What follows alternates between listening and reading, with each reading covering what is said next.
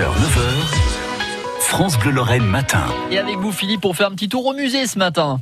Oui, parce que c'est à Gravelotte, au musée de la guerre de 1870 et de l'annexion, que l'on peut découvrir jusqu'au 13 décembre l'exposition La guerre est déclarée. Laurent Turner, bonjour. Bonjour.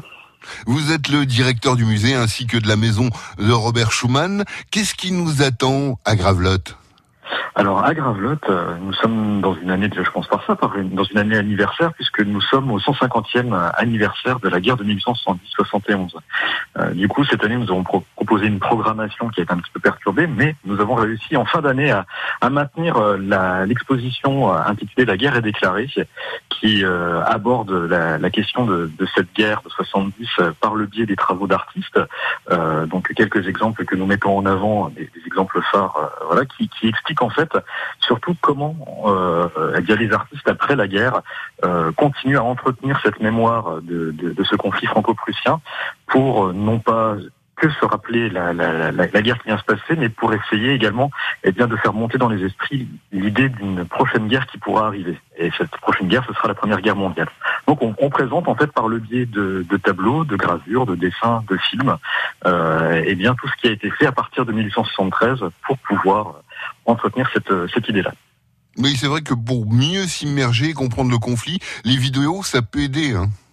Exactement, exactement. Donc là surtout, on, on, a pu bénéficier du prêt de films anciens, euh, notamment un film de Georges Méliès qui met en avant les combats de la dernière cartouche.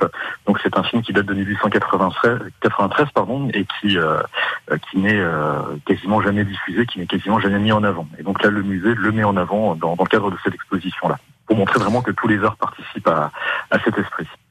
Et, c'est vraiment une ouverture hein, pour les, gamins pour qu'ils comprennent mieux ben, en Moselle qu'on a eu différentes guerres, différentes successions, euh, qu'on a été annexés, désannexés.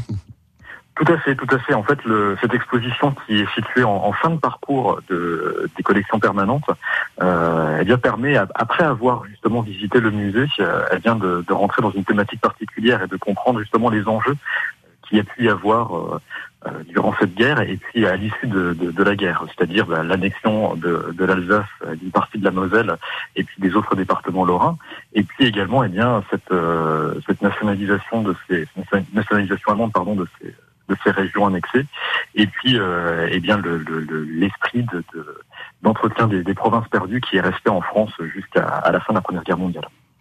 Eh ben Laurent Turner, on ira tous visiter le musée de la guerre de 1870 et de l'annexion à Gravelotte avec les enfants. C'est jusqu'au 13 décembre l'exposition La guerre déclarée. Belle journée à vous et merci. Merci à vous, bonne journée.